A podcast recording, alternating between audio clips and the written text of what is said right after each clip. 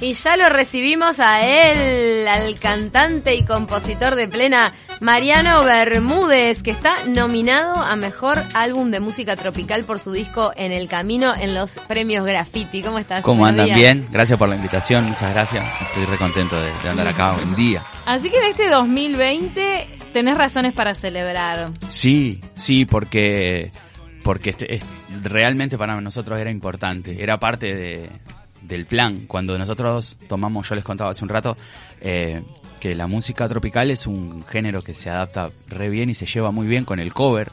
Este, por razones que, bueno, podríamos estar hablando un buen rato, mm. pero facilitan la conexión con el público. Es mm. el cover es como la canción que todo el mundo conoce. Casi todas las bandas arrancan así, bolichando con covers y metiendo algún tema propio. Claro, y además que en el boliche de repente nunca va a tocar el original porque es de otro país, qué sé yo, y además que a la gente, por ejemplo, le gusta pila el reggaetón pero no se pasa tanto en los bailes de plena, por ejemplo, reggaetón. Entonces, bueno, es como la, la, mixtura entre el tema de moda hecho en plena y todo junto es como que te conecta más rápido. Nosotros tomamos la decisión en 2017 de hacer un disco de canciones hechas por nosotros, de salir al mercado con eso, de, de laburar con eso y de generar el laburo que hubiera, pero con, con un proyecto así, acústico, eh, perdón, inédito. Y a partir de eso teníamos ganas, soñábamos que cuando presentáramos ese disco, que nos llevó tanto laburo y tanto mm. tiempo, eh, por lo menos estar este, eternado o nominado en un graffiti. Y entonces lo tomamos con mucha, con mucha alegría. Para nosotros fue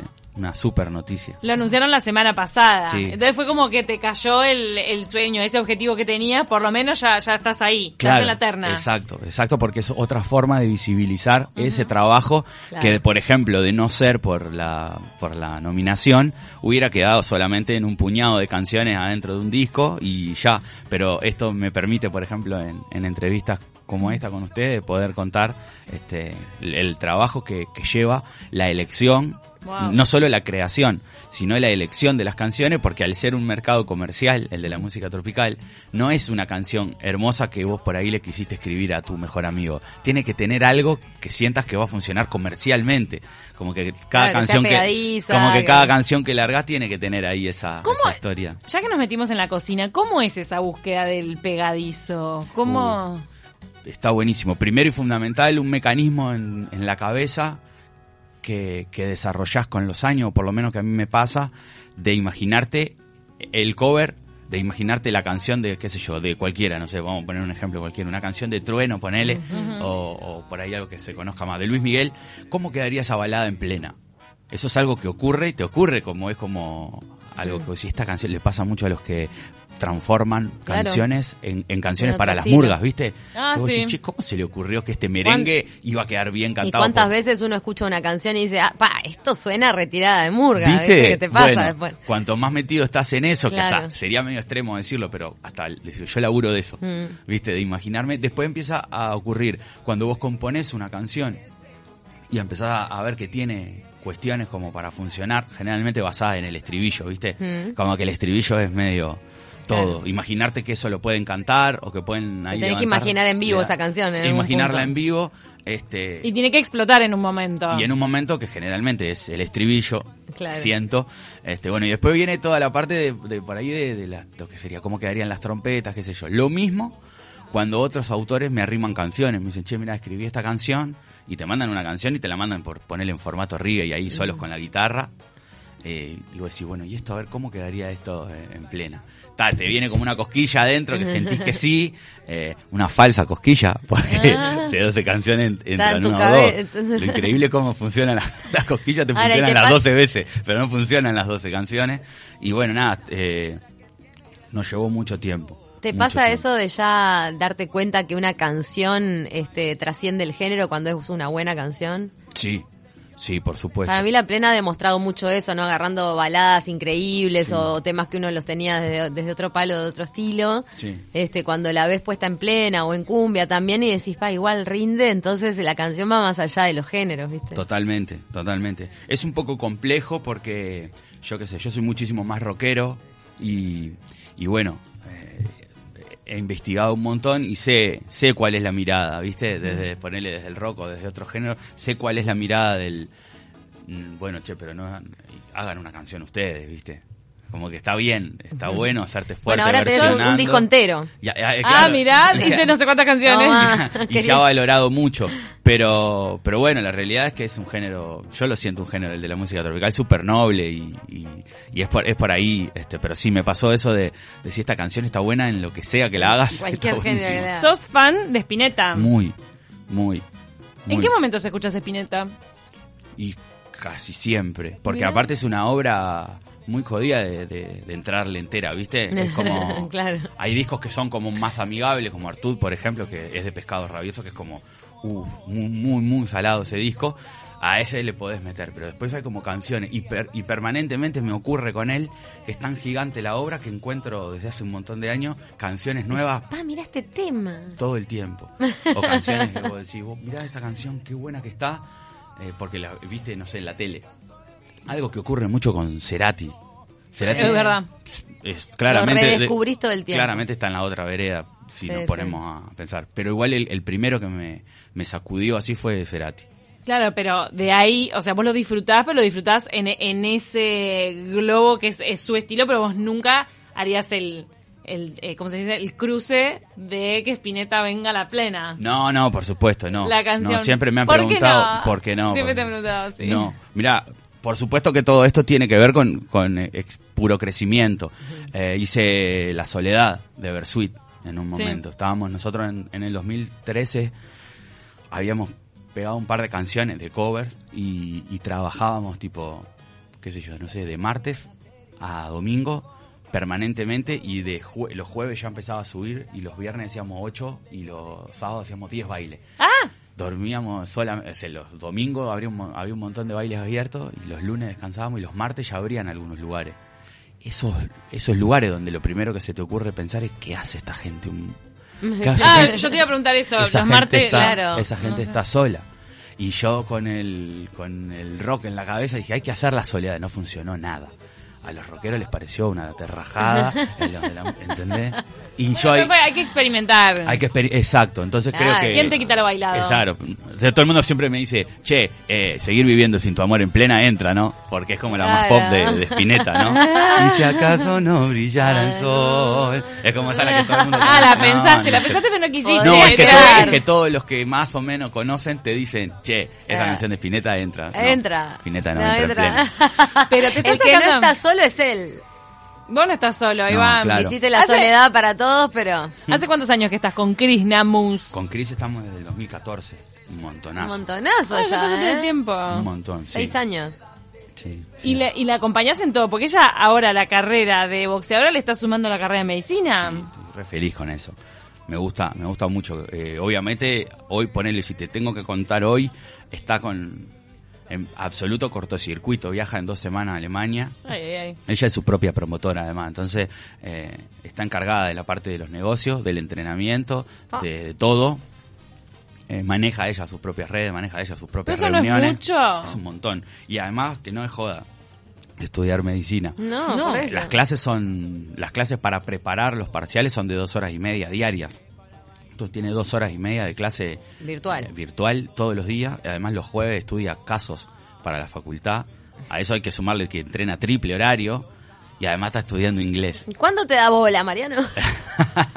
está buenísimo. Yo, a mí me encanta, eh, me encanta eh, cómo está. Pero me parece que para este parcial que viene no le estaría dando el tiempo porque tiene que viajar y obviamente no tiene ningún apuro eh, con lo de la carrera. claro, que se perdone, Cuando, cuando tenés algún síntoma de algo, ¿le preguntas a ella? Siempre, permanentemente, porque siempre, siempre me, llamó mucho la atención el conocimiento. Bueno, también el ser deportista, sí te, da, te da mucho conocimiento del organismo, ¿no? Que me ocurre a mí que de cantar no tengo muy claro el mecanismo del sistema respiratorio, por ejemplo, ¿viste? Ah, canto porque canto, yo qué sé, no sé. Oye, antes de, la nota estábamos hablando del Carnaval de las Promesas, que fue donde arrancaste a cantar. Arrancamos ahí, sí. Pero ¿No tomaste clases de canto? No, nunca, nunca. Pero la voz siempre te responde. Siempre. En realidad, lo que ocurre es que la música tropical tiene como, no sé, es como extraño. Te, te caes en un terreno tremendamente hostil. Porque está, está es, es una bobada lo que voy a decir, pero yo recién te comentaba que en una buena época de repente haces 17 shows un fin de semana. La garganta en un momento pues, estoy seguro que genera una, un músculo... Sí, como el murguista que canta al aire libre. Y yo me cuido mucho. Estoy los 12 meses además. Y yo me cuido mucho, no tomo nada con hielo, no tomo alcohol, no fumo. Eh, sé que es fundamental dormir, entonces duermo mm. eh, los fines de semana. Entonces creo que por ahí está bien. Lo que me ocurre también es que todo este último tiempo eh, he podido desarrollarme como cantante. Eh, porque todo, todo va saliendo bien, es como un, como un estado de gracia ahí que, que, está increíble y todo va saliendo bien y como que me voy desarrollando, pero en realidad yo estudio piano, estudio guitarra y leo todo el tiempo porque yo me siento compositor. Claro. Como que claro, hasta compones para otras bandas. Total, claro. O sea, te identificas más como compositor que como cantante. Me imagino a, a mediano y largo plazo, me imagino produciendo y escribiendo para otro. No me imagino en Coquín. Hablando de eso, estás, eh, también estás nominado por tu participación en aquí en La Sandonga. Claro, en el disco de La Sandonga que compartimos este, que compartimos ahí la, nominación. Yo escribí tres canciones de ese disco, canto en uno de ellos, así que bueno, si toca que ganen ellos voy a estar, voy a estar re, igual ya estoy re feliz. Mariano, no podemos dejar de preguntarte, ya que mencionamos lo del Carnaval de las Promesas, viste que está muy en tela de juicio ese espacio. Sí. Eh, por todas las denuncias que hubo de Marones Carnaval. Mm. Incluso la fiscalía está llamando a declarar en estos días a varios directores. Eh, se suspendió, ahora no se suspende. La competencia, por lo menos. Eh. ¿Cuál es tu cuál es tu visión sobre el Carnaval de las Promesas? Vos muchos años estuviste ahí, ¿o no? Estuve de, sí, un montón de años, creo que tres o cuatro años salí en Parodistas Gumi. Fue una experiencia linda. La realidad es que no... Eh, sería injusto decir yo yo nunca viví nada de eso porque soy varón. Eh, qué horror. De repente, claro. Pero no lo este, atestiguaste tampoco. No, no, realmente, realmente en, ese, en, ese, contexto y en esos años no nunca nunca había este habido nada, inclusive era como, bueno, uno lo recuerda desde el, lugar de niño, un lugar muy familiar, era permanentemente, no había ensayos que no hubieran madres y papás, más, ¿viste? Eh, pero cuando pasó todo lo que ocurrió, fue como todo muy conmovedor y, y, lo de los niños fue lo que más. Yo soy papá de una niña de 12 años, entonces eh, fue como todo muy extraño, ¿viste? Como mm. que no podía creer que pasaba, que eso ocurría. Y... Pero y más allá de que no lo hubieses vivido en ese grupo, como niño no tuvieras recuerdos, en el ambiente de carnaval no tampoco te bueno, de, los niños no, de, de, con, con, de, con niños no. De mayores con niños, por lo menos yo nunca, nunca, nunca había escuchado. De verdad que yo, yo tuve una separación de carnaval, no sé por qué me hubiera encantado salir, pero yo eh, a los 17 hice mi último año de Carnaval de las Promesas y luego... ¿Te han convocado para el Carnaval Mayor? Sí, ya en el último tiempo me, han llamado, ya después que todo empezó a funcionar bien con la, con la música tropical, este como que ahí me empezaron a llamar, pero bueno, no siento que como que no me da el tiempo, como que no no, no siento que sea un momento como para hacerlo y tuve como una separación del carnaval mismo de, de los vínculos, de lo que fuera. Sí, sí, seguí yendo, ¿viste? Seguí yendo como espectador. hasta 2016 que pude por primera vez escribir eh, para un conjunto, pero jamás fui... la trasnochada... no, la trasnochada es... Yo soy eh, hincha de la murga. O sea, ah, sos hincha, no, escribiste para la trasnochada. escribir para los muchachos. Eh, nunca fui a un ensayo. las canciones? Sí, el, sobre todo al final, letra, música, y hacía... Ellos tomaron la decisión de, tener un tema inédito totalmente. Ah, era maravilloso, porque además como hay un montón de de, códigos de palabras y cosas del carnaval en las letras que solo las podés volcar ahí. Sí, claro, después en otro tipo de composición no, no se entra. Me hizo de toda la vida de consumir carnaval se me hizo como fácil. Y bueno, y esa ruptura, qué sé yo, no, de verdad, si estás muy metido de repente podés tener acceso a, ese tipo de, noticias que son no solo más oscuras, sino que son como más adentro del laberinto. Y bueno, como ex Carnaval de las Promesas, eh, como ex integrante, como ex, eh, bueno, pequeño talento, eh, ¿opinás que, está bueno que se suspenda, que no? Yo creo que es, es muy, muy frustrante para los niños no poder llevar a cabo la actividad que tan feliz los hace, porque en realidad son las únicas víctimas de toda esta situación, porque se suspenda y por lo y sobre todo son víctimas por por el acoso y por un montón de otras cosas que ocurrían. Eh, lo que tiene que servir es para barajar y dar de nuevo. Si van a, si no va a haber este eh, concurso o lo que haya tiene que eh, haber un filtro de, de quién está a cargo de los niños. No solo por eso, sino por otras cuestiones. Tiene que estar capacitado una persona para trabajar con niños, en una escuela, en una academia de música, en donde, donde sea, eh, son niños. Sí, no, y, ni hablar. Y no puede cualquiera, por más talento que tenga, no, no puede eh, tratar con la psicología de un niño en un momento en el que seguramente cualquier cosa que ocurra allí lo va a marcar para, para toda la vida. No solo en su carrera como artista, que es lo Como menos persona, importante, sino como persona. Eso es lo que, lo que pienso yo. Haga lo que se haga, tiene que servir para, para barajar y dar de nuevo y que, lo, y que los, los niños y adolescentes puedan desarrollar ahí e- e- ese eso que puede ser el principio de, de una carrera o no, pero pero que lo puede hacer en armonía, ¿viste? En paz. Mariano, estás haciendo shows acústicos ahora, ¿no? Que tienen mucho de funky.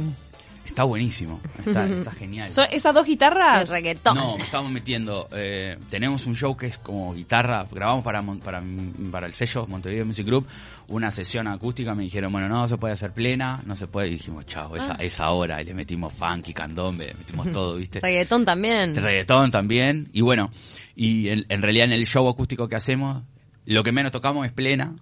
y después hacemos todo, ¿viste?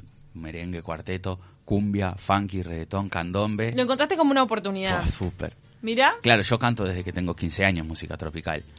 Y todo indica, todo marca dos cosas. Que vamos derecho a poder seguir con esto mucho tiempo más, lo cual es bueno. Y todo indica que difícil es- haya muy pocas posibilidades de agarrar otro camino. Este, Claro. es, es porque la gente de la música tropical le gusta la música tropical y, y- y es muy generoso el público de la música tropical. pero está ¿viste? llenando, ¿o no? Y está buenísimo. ¿En dónde tocas? Bueno, qué sé yo, por ejemplo, hay abiertos un montón de lugares que atrevido, Net Parques en Ciudad Vieja, eh, Viejo Este, Son boliches, son mesita. boliches que antes eran boliches, Claro. que atrevido no, siempre fue Resto, que ahora se transformaron en, en Resto. Y, Y esa, haces este formato más chico acústico. total, sí, Claro. con dos músicos y yo, Adaptándose a la ¿Cómo situación. te sentí que la gente no está agitando? falló hermoso. Tranqui. Sí, hermoso, me encanta. Experimentando, porque imagino que el año que viene va- van a volver los bailes, e imagino que es- esto no se va a suprimir, Mm. pero no va a ser, este, no va a haber tantos lugares abiertos, me parece, con este formato de, de resto y como que, no sé, siento que hay mucha gente de la que le gusta bailar, que bueno, lo que le queda es eso, entonces va ahora, pero cuando tenga que elegir, imagino que va a elegir ir a ir a bailar, no sé, no sé, no, Querés aprovechar este momento que se está dando. de sobre todo de, de desarrollar la herramienta de poder comunicarme con el público con algunos silencios, algo Claro. inédito. eh, Antes era tipo, eh, ¡ah! todo, ¿qué ah, tal? Ya, ya. Además, Claro, más intimista el después show bueno. el- la música tropical es, es en boliche, los boliches son... Que llegas todo apretado, Sí. todo el mundo sudado. Descontrol. Y alcohol. Claro, ¿Y ya te, está. cerveza- que te- ¿Te han tirado cerveza, Mariano? No, nunca. No te tiran. No, pero es porque he tenido suerte. ¿Y un hielo? No, no, no. Medio no. feo eso ya. No, ya el hielo es medio agresivo. La cerveza puede ser un, un accidente, pero Claro. ya el hielo... Hay gente que está contenta y de repente tira cerveza al aire, ¿viste? Sí, tremendo. Hay gente que se desubica siempre en todos lados. Pero, claro, viste, el alcohol, la gente gritando, es- te puedes imaginar que en un lugar de 1200 personas, la orquesta simplemente es un número que hay Claro. en la noche. No es Abel Pinto que está tocando en un lugar para 2000 personas y la gente fue a ver a Abel Pinto, Claro, ¿entendés claro. lo que te quiero decir? Acá sí tenés gente que te va a ver, Bueno, muy buenas noches y gente está, sigue conversando. Mm. Sentís el murmullo, te acostumbras total, ¿viste? Pero imagínate ahora, termina la canción, aplauden, silencio, y les preguntás cómo están, te contestan, yo estoy, ma- ¡Ay, estoy qué maravillado. Es divino, claro, es Estoy intercambio. maravillado. ¿Qué canción quieren escuchar? No, no solo escuchás ¡eh! Entonces, Qué divino. ¿Cómo te imaginas el regreso de los bailes? ¿Cómo y cuándo de repente? mirá, me lo imagino seguro para el año que viene. Eh, ahora, ahora me lo imagino con mucho miedo. que espero que, espero que, obviamente necesito, eh, necesitamos todos trabajar. El género necesita hacerlo. Es el único género que, que necesita que abran los bailes. Bueno, Sí. Después los demás no. Pero por supuesto que te da un poco de miedo que se apuren con eso. Es mucha gente junta en lugares, ¿viste? Sí, Claro. eh, Así que nada. ¿Y, ¿Y cómo me lo imagino? Mirá, cuando recién ocurrió lo de la cuarentena, que no había ninguna posibilidad de hacer un show en vivo, me imaginaba que iba a ser muy eufórico. Yo creo que ya no, porque por ejemplo nosotros hace tres meses que estamos tocando un montón todos los fines de semana. Claro. La gente está sentada, pero está ahí. Y no sé, no me, no Se me lo está dando una forma más paulatina.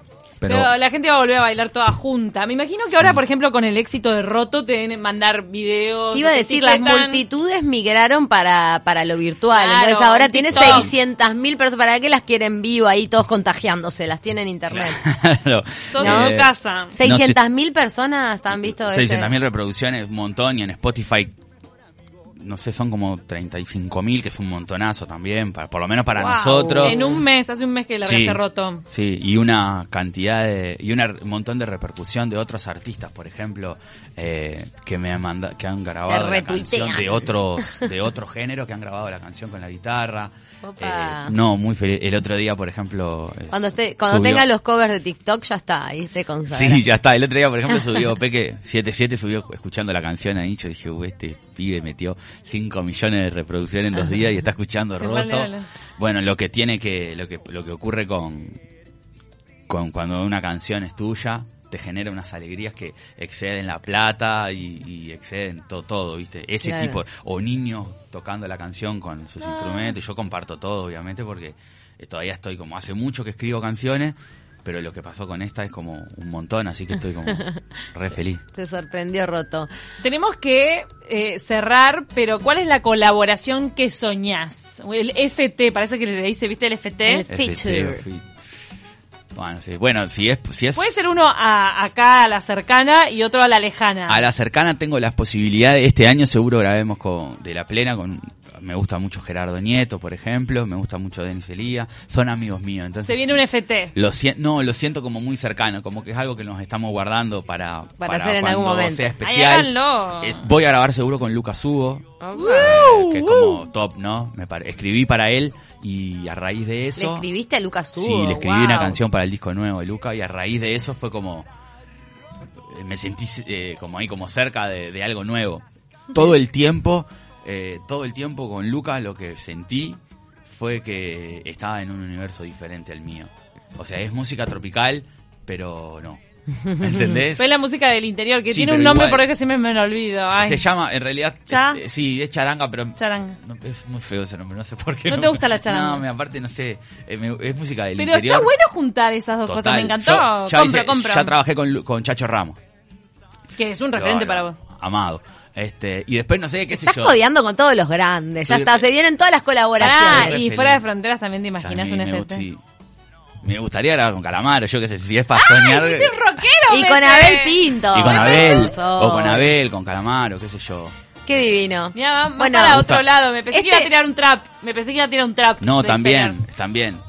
También, me hablé. No, pero me gusta Calamaro. Cuando el otro día le agradecí a Peque, le agradecí pila, le dije, "Bueno, gracias por escuchar la canción, qué sé yo, y me mandó un audio y me contestó, sí, pero ahora anda a agarrarlo, anda a agarrarlo para hacer un Ya tema lo- juntos. ya lo pero vas a agarrar. Ya, claro, no, está muy, muy arriba, pero ya lo vamos a agarrar. Me encantaría. Mariano, muchas gracias por haber estado hoy en De Taquito. Te vamos a dar suerte como a todos los artistas que pasan por Qué acá. bueno. Gracias, gracias por, por invitarme, gracias por, por todo. La nota estuvo re linda, me sentí re cómodo. Así que bueno, gracias. Ojalá que este, nos veamos pronto. Beso grande a Cris, que también la queremos mucho.